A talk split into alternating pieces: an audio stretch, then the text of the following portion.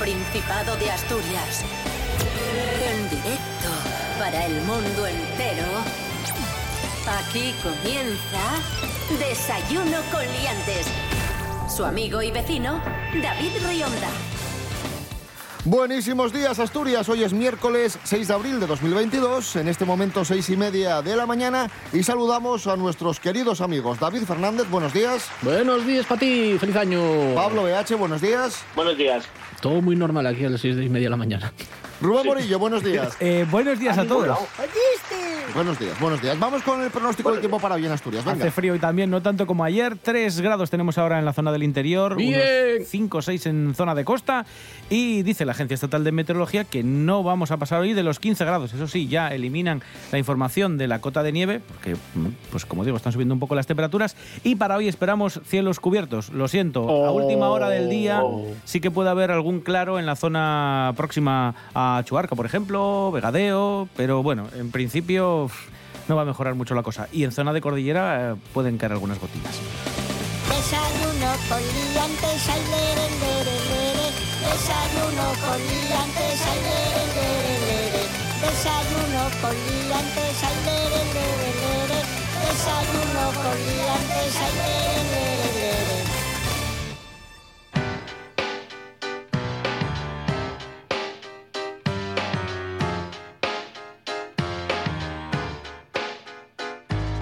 Comenzamos el programa de hoy en Siero. Hay un artista anónimo en, el concejo que se llama, que se hace llamar Gamberrarte y que adorna, que, que decora los eh, rincones de, Pola de Siero y, del concejo con sus grafitis, con sus pintadas que son espectaculares. Es un, es un gran artista y el Ayuntamiento de Siero está muy agradecido porque además quiere hacer del concejo eh, un referente de- del arte urbano y la última obra de Gamberrarte es un retrato del humorista Gila en una cabina de teléfonos para expresar lo absurdo de la guerra y solidarizarse con Ucrania. Así que, que bueno, si tenéis oportunidad de ver el, el retrato, la verdad que, que está, que está genial. Gamberrarte como digo, artista anónimo, nadie sabe quién es, y ahí está, pues, eh, llenando, llenando de arte, Siero. Soy yo.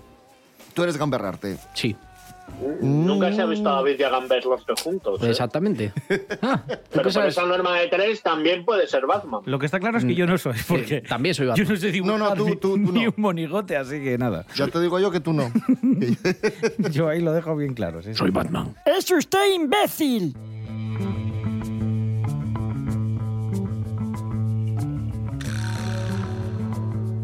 Y ya que hablamos de, de Gila, Rubén Morillo Sí. nos ha traído algunos de los mejores momentos, o mejor dicho, tu momento favorito de Gila. Ay, me hace muchísima gracia. Yo es que de chavalín, en, en mi casa había eh, un tocadiscos que se llamaba de aquellas, ¿no? Eh, Para leer, eh, pues eso, discos de vinilo.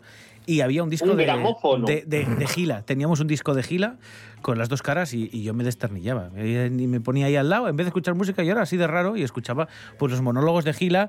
Un Gila al que todos conocemos como monologuista, pero que empezó siendo dibujante en La Codorniz. Hacía también pequeñas tiras cómicas. Luego, sabéis que hizo también películas, escribió, tiene una larga trayectoria también como, bueno, como escritor, obras literarias aunque todos lo conocemos por sus monólogos donde nos contaba, entre otras cosas, las bromas que hacían en su pueblo.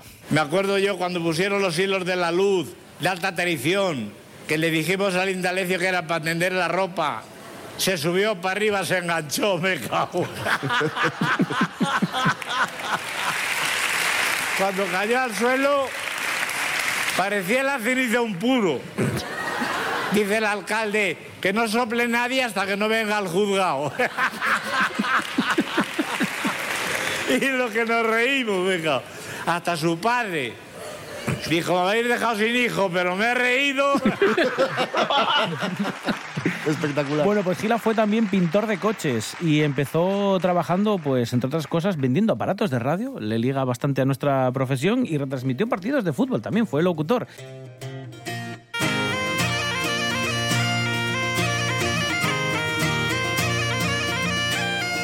Seguimos eh, viajando y ahora lo hacemos con nuestros amigos de Hacemos las Maletas.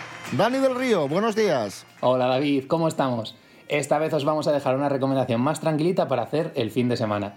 La primera parada nos lleva a Infiesto, al santuario de la Virgen de la Cueva. Se trata de una pequeña iglesia construida bajo la roca junto al río. La imagen es idílica y es una visita que va a encantar a todo el mundo. Justo a la entrada del puente que nos lleva al santuario tendréis un chiringuito donde tomar el vermú y allí mismo además un área recreativa para quienes quieran comer y pasar el día en un lugar precioso y tranquilo.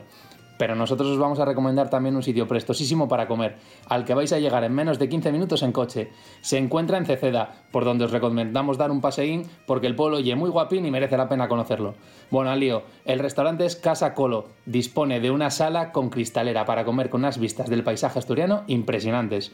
Os recomendamos pedir filete al queso, setas al cabrales y sobre todo sus cebollas rellenas que están para chuparse los dedos. Como siempre recordaros que si os prestan estos planes y queréis alguna recomendación más, solo tenéis que entrar a nuestro Instagram, arroba hacemos las o a nuestro blog, hacemoslasmaletas.com. Y queremos desearos una feliz semana. Cayueu. Gracias, Dani del Río. Hoy tenemos un programa muy viajero en Desayuno Coliantes. Hoy, miércoles 6 de abril de 2022. Ahora viajamos por el mundo porque tenemos los últimos eh, datos del censo y más de 138.000 asturianos residen en el extranjero, el censo más alto Qué suerte. desde 2009. ¿Qué es para vosotros el extranjero? Quiero decir, Soria. Del Huerna para allá. Del- o sea, pasáis el, el puerto y ya es el Eh, extranjero. Eso, eso. Pasaporte. Si se examinan los datos de origen, el primer lugar Oviedo con 36.000 ciudadanos de Oviedo residentes en el extranjero, casi el doble que Gijón. Después está Llanes, Mieres, Cangas de Onís, Valdés y Langreo. Los sitios a los Vale. que se van los asturianos. Atención, ojo, ojo. A América, sobre todo al continente americano, después a Europa y de los países del ranking de Latinoamérica está Argentina, el primero, México, Cuba, Chile y Venezuela. Qué vagos somos, joder. Para no, O sea, aprend- para no eh, aprender tenemos idiomas. como tenemos sí es verdad eh, no vamos a aprender pero tenemos como un Erasmus o sea por cada por cada argentino que viene mandamos un asturiano Y no pueden ser argentinos que en su momento vinieron Puede ser también. y- y que, y que vuelvan o Hombre, habrá a casa, no, me imagino. entre las miles de personas habrá muchos a casos. Muchísimo. Nosotros hemos Bueno, sido claro. una comunidad de, de recepción. De, Claro, cuando el, de corrali- cuando el a corralito lo mejor y ya todo has esto. ganado mucho dinero como dentista o psicólogo aquí en, y te vuelves a Argentina 34.550 Pero me flipa. Y y es curioso que siendo Shisho mucho más grande, tenga tan pocos en comparación con Oviedo. Lo que sí tenemos claro es que una de estas personas no es Gamberrarte. Porque Gamberrarte sigue aquí. Si no, no podría pintar. a lo Esto es- mejor esto no es importante. Bu- buena, ha refle- buena reflexión. Esto es importante, ¿eh? Ah, ya, vamos, ya descontamos 130 y tantos mil personas. Menudo detective. Seguimos, seguimos tras la pista de Gamberrarte. Vamos a descartar a estos 138.000 que están fuera. ¿Tú te has escuchado lo que dices y lo que hablas? Creo que este debate no lleva a ningún lado. No. Eh, vamos a escuchar a uno que es de Turón, Alfredo González. La insistencia.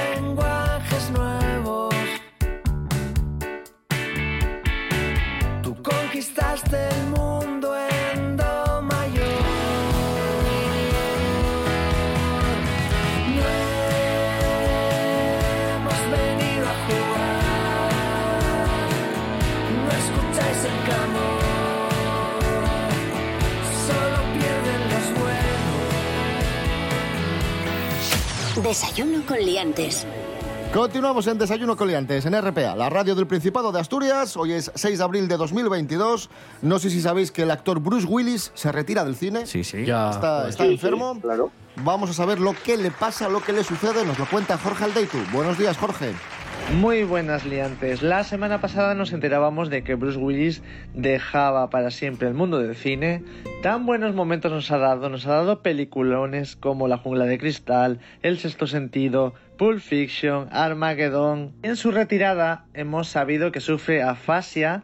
Hasta este momento la mayoría de, de las personas no conocíamos ese término y gracias a esto podemos indagar un poco más y saber lo que es la afasia. Se trata de un trastorno del lenguaje que puede llevar a quien lo sufre a perder todas las palabras. No es una enfermedad como tal, sino que es una lesión o alteración en una parte del cerebro. Y esa parte del cerebro es la responsable de la expresión, de la comprensión, de la lectura y la escritura. Y es lo que hace que poco a poco vayas perdiendo conocimientos o palabras. Eso sí, trabajando con, gente experta se puede rehabilitar. De hecho, necesitarías expertos en el lenguaje, logopedas, foniatras. Y a pesar de que muchos no conocíamos lo que era la afasia hasta que Bruce Willis nos lo dio a conocer, en España hay más de 350.000 personas que la sufren y cada año se diagnostican 25.000 nuevos casos. Así que ahora ya conocemos un poquito más de lo que es la afasia. Gracias, eh, Jorge Aldeitu. Hablamos ahora de otro actor que hoy cumple años. 82 años cumple hoy, Andrés Pajares. Saben que yo, yo he, he probado todo tipo de técnicas ahí, después de un infarto que tuve, eh, este, para dejar de fumar y no hay forma. Ese, eh, mire que fui a un acupuntor, un acupuntor chino, que me quitó todas las ganas de fumar. Eh, y fue, un- fue un éxito, ¿eh? Ahora fumo, pero sin ganas. Eh, eh. Vamos a recordar una de las grandes películas de Andrés Pajares junto a Fernando Esteso y lo hacemos con Los Miguel... linderos. Casi, casi. Lo hacemos Sí. con Miguel Ángel Muñiz, Jimmy Pepín. Fuerte el aplauso para él. ¡Bravo! ¡Bravo, Jimmy! Jimmy Pepín, ahí está.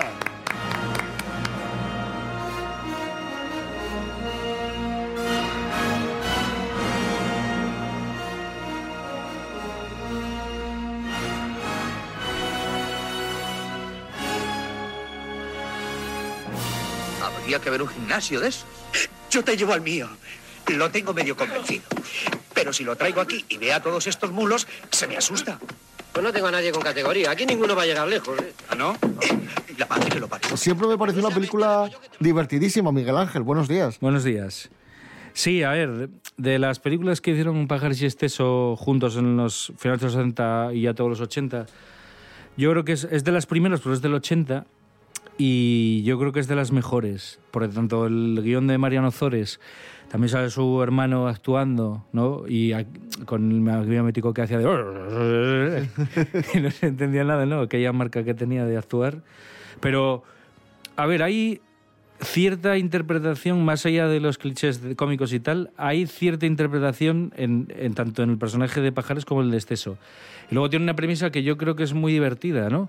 Es un tío que es amigo de otro porque cuando tenía nueve años hubo otro compañero de clase que le quería pegar y él como que le medio defendió y entonces ya se cree que para toda la vida le debe pleitesía, ¿no? Entonces vive con él, ¿no? En este caso es Fernando Esteso, que está casado con una chica, y Andrés Pajares vive con ellos en una habitación, en un sofá ahí, aparte en el salón, solo por eso, ¿no? Entonces la mujer está diciendo, oye, pero este mangante y tal. Pues eso tiene fácil arreglo.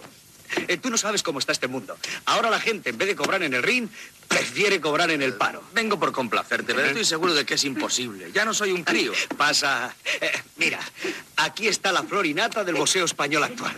De, claro, pues realmente el personaje de Andrés Pájar es, es un manta. O sea, le hacen creer que es un boxeador muy bueno, entonces llaman ahí como a una especie de, de paralíticos o algo así, como indigentes incluso, al gimnasio, como que son los campeones de España. Estos son los nuevos pesos pesados y tal. Y él se lo empieza a creer. Eso. Y entonces se lo venden para que él diga, no, pues sí, tengo posibilidades contra el campeón y tal. Y todo esto para que se vaya de casa. ¿sí? Claro, claro, esto es una estrategia para eso, ¿no? Bueno, y la escena de la, de la báscula. Claro, luego tiene un gag muy bueno con la báscula, con las libras, ¿no? Empiezan a, a ver cuánto, cuánto es una libra en kilos y acaban diciendo que pesan no sé cuántos millones de libras. Ojo, macho, vaya mierda boxeador, ¿eh? No todo el mundo tiene tu pinta, hijo. Eh, Mira, eh, te voy a presentar al dueño de esto. Eh, Paco, eh, mira, este es mi amigo Roque III. Mucho gusto. ¿Cómo, cómo está? El, el- hombro, me- mete el hombro y el... Hijo, te, te has pasado de peso, eh, has engordado mucho. Ah, y el... Oiga, Roque III, ¿usted no quedó subcampeón de los welter en Melilla? Eh, en Ceuta, Paco. Ah, En en Ceuta, Ceuta, sí. en Ceuta, sí. tiene muchos elementos muy de cañís, ¿no? Por decirlo así. Pero la comedia, digo, yo creo que está muy bien, es muy graciosa a día de hoy, sigue siendo muy graciosa. Por una parte los dos juegan uno con el otro, ¿no? Andrés Pajares pues es un cara dura, pero es inocente porque él le dice, oye, a ver, que si molesto me voy, no sé qué, y claro, el otro le dice, no, no, no te vayas. A ver, realmente está bien por el subtexto que tiene. Yo ya digo que a mí me parece que ahí el guion está trabajado. Y es una película, por supuesto, que la mayor parte de la gente la considerará deleznable. Yo hice a Roque III, que por cierto, estaba consultando aquí, que no lo sabía, tuvo un remake mexicano. Mariano Ah, Zores vendió la historia Ah, pues mira, eso no lo sabía. a México eh, y hay una película, Yo hice a Roque III, mexicana, del una año versión de- 93. Del 93, con, con humoristas mexicanos, protagonizada por actores mexicanos. Así que mira. Bueno, pues yo hice a Roque III, Yo hice Roque tercero. Os la recomiendo a todos. encarecidamente. Gracias, Miguel Ángel Muñiz. Chao.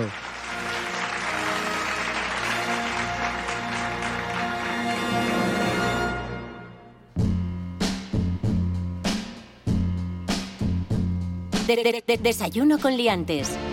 Seguimos en Desayuno con Liantes, en RPA, la radio del Principado de Asturias. El otro día, rascando por internet, rascando por Facebook, Eso no se puede decir a estos hogares. Eso que andabas viendo. ¡Como yo! y me, y me, encon- me encontré al que para mí es el señor más conspiranoico del mundo. Este señor nos da las claves, las claves del triple crimen de Alcácer, ya sabéis. Principios de los años 90, un crimen que conmocionó a España entera, tres niñas aparecen asesinadas. Que sea Alcácer no es casual. Alcázar y Alcazaba, porque Alcazaba es Alcazabe, que significa casa fuerte del B, y Alcázar significa casa fuerte del zar, evidentemente en ambos casos referido a Dios B. Alexandre. Por lo tanto, este pueblo se llama Alcácer, que es Alcázar, y significa evidentemente la casa fuerte del zar. ¿Qué, qué nos da a entender? Porque esta gente entraron, fíjense el simbolismo, en la casa fuerte del zar. Para empezar, soy mentira. Pero, ¿Cómo que, que, Alca- que Alcázar proviene de casa fuerte del zar?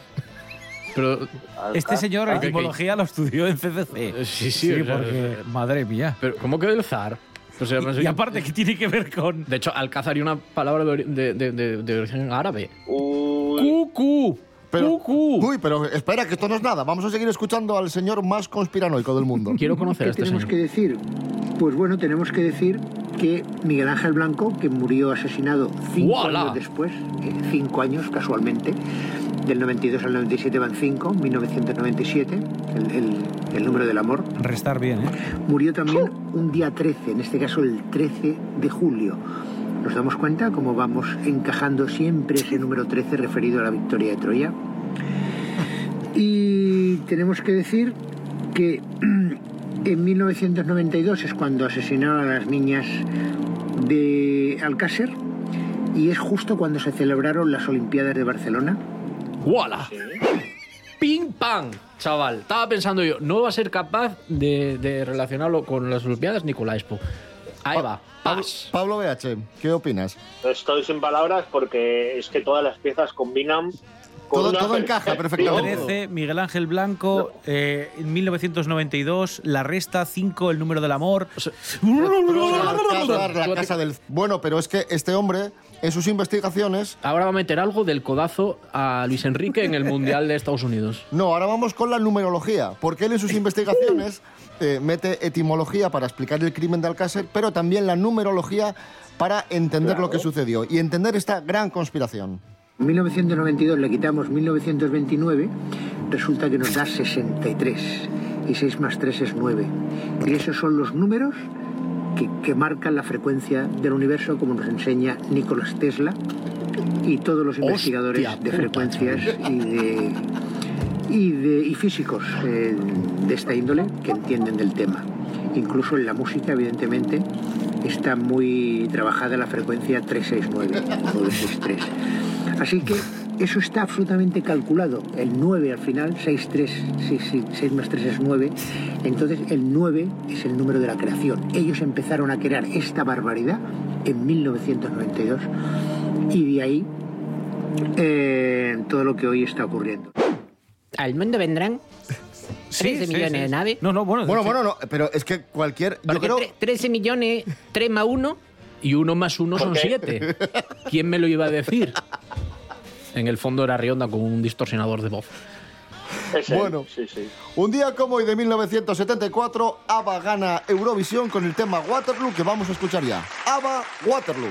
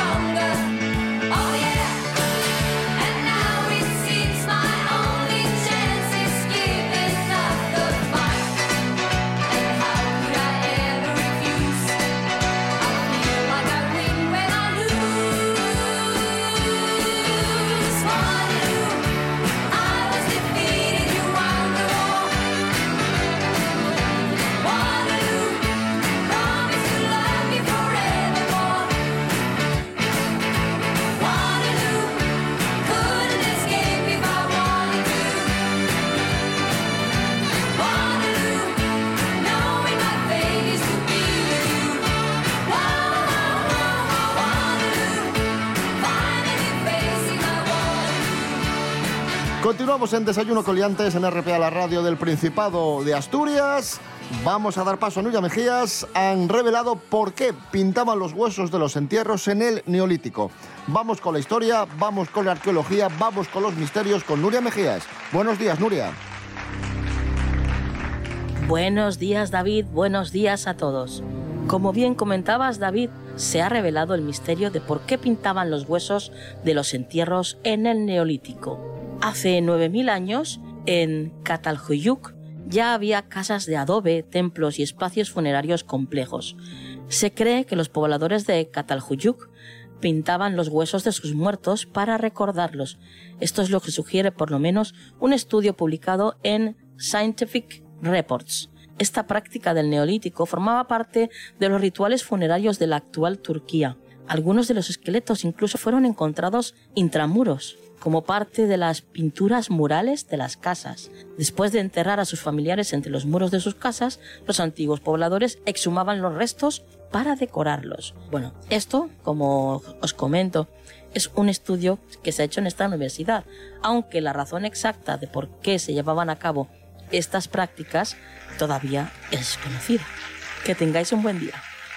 Gracias, eh, Nuria Mejías. Y atención porque tenemos noticia importante que tiene que ver con la arqueología y que ha tenido lugar aquí en Asturias. Han encontrado 17 hachas de talón de la edad de bronce en Langreo con un detector de metales. Las piezas ya han sido entregadas al Museo Arqueológico y Cultura ha abierto un expediente para investigar el hallazgo. Atención, Rubén Morillo, ¿cómo se ha producido este hallazgo? Esto fue un Porque ha chaval- sido, ha sido por casualidad. Por casualidad, estaba bueno con un detector de metales. ¿Sabéis estos aparatinos que van pitando y que hay gente que va a la playa a buscar alguna cadena, algún objeto de valor metálico que pueda, bueno, pues que se pueda reutilizar o que se pueda reciclar?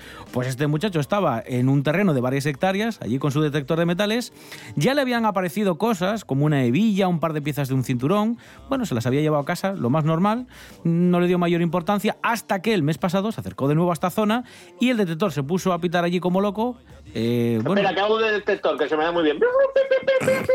y dijo... Se te da genial. Esto es algo de más de 10 Gracias. centímetros, algo tiene, tiene que ser bastante grande por, por el tipo de pitido, que, que cuanto más grande es, pues más, más intensidad... Ay, ay. Muy bien, muy bien, Pablo.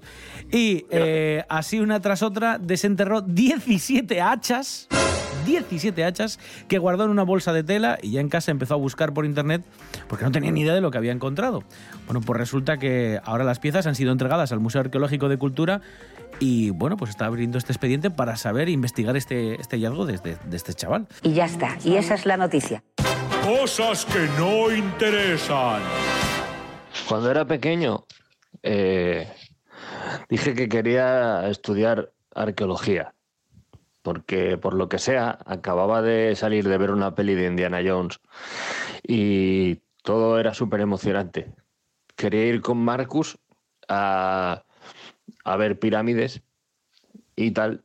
Y recuerdo la primera vez que vi en el telediario una noticia sobre un hallazgo arqueológico. Y entonces vi un tío pasándolo un cepillo a una piedra y, le pregunté a mi madre, digo, ¿qué hace ese señor? Y bueno, mi madre me explicó un poco así por encima en qué consiste el trabajo de verdad de un arqueólogo. Y dije, ah, y, y esa fue mi primera decepción en la vida. La primera de muchas, también te digo. Eh, la segunda fue descubrir que los velociraptores tenían plumas. Joder, Parque Jurásico también. Cosas que no interesan.